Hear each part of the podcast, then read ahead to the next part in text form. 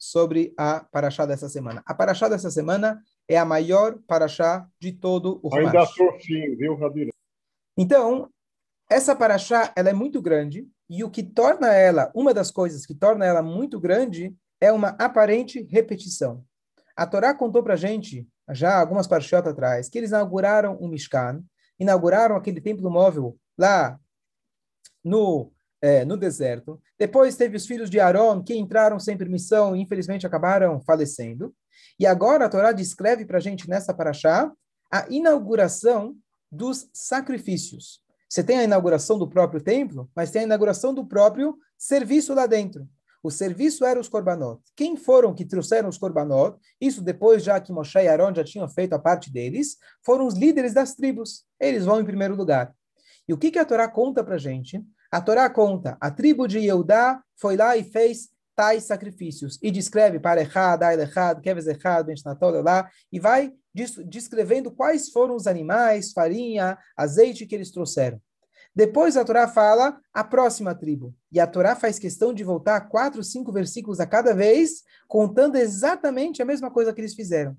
Ao invés da Torá descrever em cinco versículos e depois dizer todos os outros fizeram igual, a Torá volta e descreve cada um exatamente as mesmas coisas. Para mim, como leitor da Torá, facilita bastante, porque não só que as palavras são iguais, as melodias são idênticas, os versículos são idênticos. E a Torá repete 12, na verdade, são, a, a, são 12 vezes a mesma coisa. A Torá poderia ter, teoricamente, falado uma única vez. Não só isso, a gente já falou bastante sobre o Talmud, a, a, a complexidade do Talmud, a, o tamanho do Talmud. Você tem livros inteiros do Talmud falando, por exemplo, por exemplo, sobre leis super corriqueiras importantes e essenciais, leis de casamento, leis de divórcio e assim por diante, que a Torá descreve todas essas leis em dois versículos. E de dois versículos, você tem que os sábios tiveram que né, encontrar, encontrar as dicas, as pequenas letrinhas que estão lá para conseguir basear uma coisa tão importante do judaísmo. Chega numa coisa que é uma história do passado, é uma coisa que aconteceu, não é uma lei para nós, está contando o que eles fizeram. A Torá faz questão de repetir tantas vezes. Essa é uma pergunta clássica dessa paraxá. E a resposta é muito bonita e explica um conceito super importante no judaísmo para nós. Às vezes as pessoas questionam e falam: olha, o judaísmo é muito, não sei se a palavra certa é clichê. O judaísmo é muito aquele negócio robótico. Todo mundo faz a mesma coisa. A Torá é a mesma para todo mundo. Para mim, alguém pode dizer, a religião é uma coisa que tem que vir de dentro. Muitas vezes a gente escuta isso. Para mim, esse negócio dogmático faz a gente perder a nossa identidade. Eu só vou fazer porque Deus quer. Em voto, com todo respeito a Deus. Mas a minha maneira de encontrar Deus, alguém pode argumentar, vem de dentro, vem do meu coração. Eu não quero essa reza que todo mundo fala igual. Eu não quero essas mitzvot que todo mundo faz igual. Eu quero servir a Deus do jeito que eu entendo. Eu quero servir a Deus com as minhas palavras. Bom, a gente sabe que esse argumento ele é absolutamente contra tudo aquilo que a gente explicou naquele shiur de, de que judaísmo não é uma religião, não tem como a gente comparar judaísmo com nenhuma religião, porque é uma coisa, não é uma coisa que vem da gente, e sim a oportunidade que a Shem dá para gente. Mas aqui tem um conceito que a pessoa quer dizer, que teoricamente, se vai falar, a pessoa tem razão. Poxa vida, eu vou na sinagoga e eu vejo que é uma competição maratona de letras, maratona de quem vira a página mais rápido. Que coisa é essa? Eu quero rezar do meu jeito, com as minhas palavras, falar com Deus com as minhas, certo? Gostou disso? Esse é um sentimento que a gente tem, é normal. Então vamos fazer o seguinte, vamos trocar o Sidur por um momento que a gente medita, cada um medita do seu jeito. E aqui, na verdade, a gente tem a chave do judaísmo. Às vezes, o judaísmo, as pessoas têm a impressão de que é algo robótico, mecânico, e não existe margem para individualidade. Todo mundo faz a mesma coisa. Que, de certa forma, sim. O rei de Israel coloca o mesmo tefilim que a pessoa de menor classe, nível social ou até espiritual. O tefilim é o mesmo. O Shabat é o mesmo. Por outro lado, juntamente com essa estrutura que Hashem deu para a gente, a gente deve buscar o individual. Como isso é possível?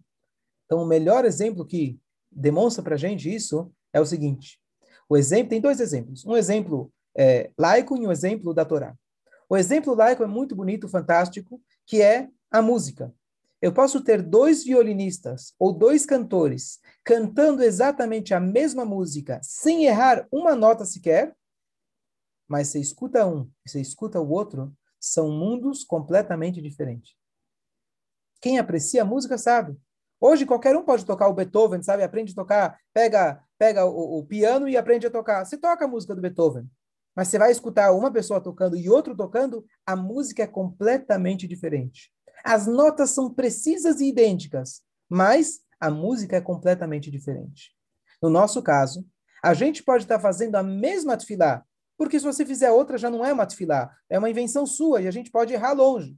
Você faz as mesmas palavras, mas dentro dessas palavras, a tua tefilá de hoje é diferente da de ontem. A tefilá sua é diferente do seu amigo. Segundo exemplo, nós sabemos que a Torá, ela é composta, é, não literalmente, a Torá tem 304 mil letras e, e alguma coisa, certo? Não lembro o número exato. Se o Bruno quiser olhar no Google por enquanto e falar para gente o número exato das letras, 304 mil letras e pouco. Mas é, existe um cálculo, que existe uma discussão exatamente como que é esse cálculo, que a Torá tem 600 mil letras. Então, de alguma maneira, não literalmente as letras, mas contando talvez os pontinhos ou a, os sons, ela teria 600 mil letras. Por quê? A palavra Israel, que é o povo de Israel, ela é contida das palavras Yesh Shishim Ribo Otiot Torá. Existem 600 mil letras na Torá. Quem lembra o povo de Israel, como um todo, quando saiu do Egito, ele é contado em 600 mil. A gente lembrou isso semana passada. O número 600 mil, ele simboliza todo o povo de Israel. De qualquer forma, qual que é a diferença para a gente? A Torá, cada letra da Torá, ela simboliza um judeu. Simboliza um de nós. Vocês já devem ter ouvido falar o exemplo clássico. Se falta uma letrinha na Torá que está apagada, toda a Torá está inválida se falta um Yodi, se uma pessoa deixa de, de, estar presente ou de fazer aquilo que ele precisa, ele está comprometendo não a si mesmo, mas ele é aquela peça indispensável para poder completar o quebra-cabeça. Isso vocês devem ter ouvido falar bastante. Essa parte é a parte conhecida. Isso faz com que a gente sinta-se parte de uma comunidade, sinta-se parte de um todo. Então, Deus quer que eu faça igual a todo mundo. Falta eu, tudo bem, está faltando para todo mundo. Mas agora existe um ponto interessante. A mesma lei que exige que cada, todas as letras têm que compor uma Torá, tem uma outra lei interessante. Nenhuma letra pode estar tocando na letra vizinha. Cada letra ela tem que ser envolvida por completo de todos os lados de pergaminho branco. Se tiver um furo, pode invalidar a letra. Se ela estiver tocando na do lado, ela não estiver completamente envolvida por um espaço em branco, ela também invalida. O que, que isso significa? Que o mesmo judaísmo, simultaneamente, quando ele diz que precisa de todas as letras, todas juntas fazem parte de um único Sefer Torah, ou seja, você faz parte do todo e não tem o seu individualismo, simultaneamente, dentro dessas mesmas notas musicais, a Torá fala, cada nota é uma nota. Cada letra tem que ser, ter o seu espaço. Você tem que procurar, dentro das regras e leis da Torá, como você cumprir com a sua kavaná individual. E por isso, conclui esse pensamento muito bonito, que a Torá fez questão de repetir os korbanot, o sacrifício, tantas e tantas vezes. Doze vezes diferentes. É só dizer, eles trouxeram X bois, X carneiros, X quantidade de óleo de farinha. Não.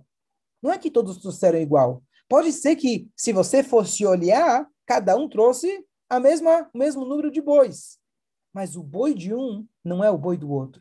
Quando Reuven trouxe o seu boi, era um boi completamente diferente do boi de Shimon.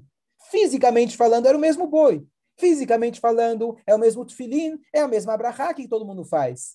Mas o boi de um veio com uma kavaná, com uma intenção completamente diferente. Então a Torá não está repetindo. A Torá está repetindo palavras iguais, mas o, o, o, intuito de cada um é completamente diferente. E essa aqui é uma das mensagens super importantes que a gente tira dessa paraxá, que é isso, é pelo menos uma das grandes partes que torna a paraxá tão cumprida, mas na verdade não é uma repetição. Na verdade, a Torá está ensinando para a gente esse conceito tão importante de que cada um pode estar tá falando as mesmas palavras, mas a kavaná de cada um é diferente. A reza tua de hoje é diferente da de ontem. Então, o judaísmo, ele é coletivista, mas ele juntamente, ele dá margem para você expressar a sua individualidade. Dúvidas, comentários? A tua pergunta foi super interessante. O, o Hazan parece que vai na frente, ele é o avião supersônico, e você está de jumento atrás. Então, se sente perdido, você fica para trás. Talvez esse é um sentimento que vocês têm. É assim. O que eu quero te dizer é, vamos usar uma outra metáfora. Você está andando uma trilha na floresta, tá? E tá um batalhão de gente andando na floresta. O primeiro é aquele que vai abrir o caminho. Então, no momento que o caminho já está aberto, é só você seguir.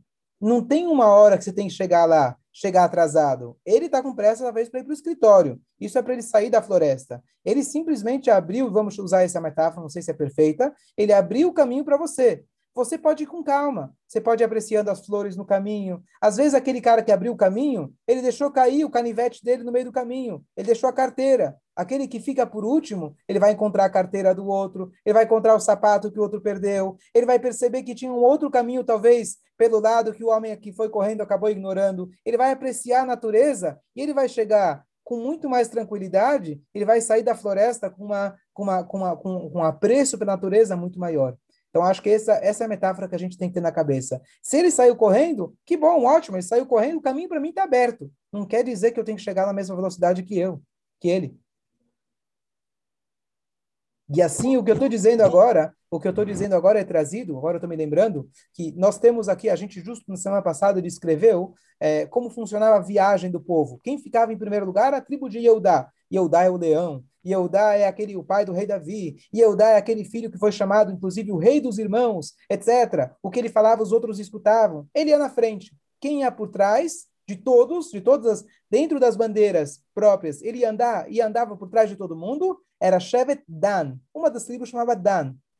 E esse Dan se chamava Measef Lechol Machanot. Era o último, era o lerdo, né, digamos assim, aquele que está mais para trás da fila, mas ele, ele que juntava tudo que caía das outras das outras tribos. No sentido literal, significa que eles faziam aquela mitzvah de devolver achados e perdidos, porque eles andavam por último, eles viam que os outros perderam. Mas no sentido espiritual, significa isso que eu acabei de falar. Aquele que ficou por último, ele é capaz de catar todos os cacos deixados todas as flores no meio do caminho que os outros talvez passaram correndo. Então, você ir por trás, pelo contrário, você vai fechar com chave de ouro. Você vai ser o último a sair, mas você vai deixar, digamos assim, a sinagoga limpinha, usando outra metáfora. Então, acho que essa tem que ser a ideia. Então, você não está num trânsito apostando corrida quem vai chegar primeiro. Pode ser que quem está lá na frente dá para você essa impressão. O que eu quero dizer é que a reza não tem para que correr lá na frente. Isso me lembra, só concluir com uma outra parábola. Uma vez tinha uma pessoa que rezava muito rápido.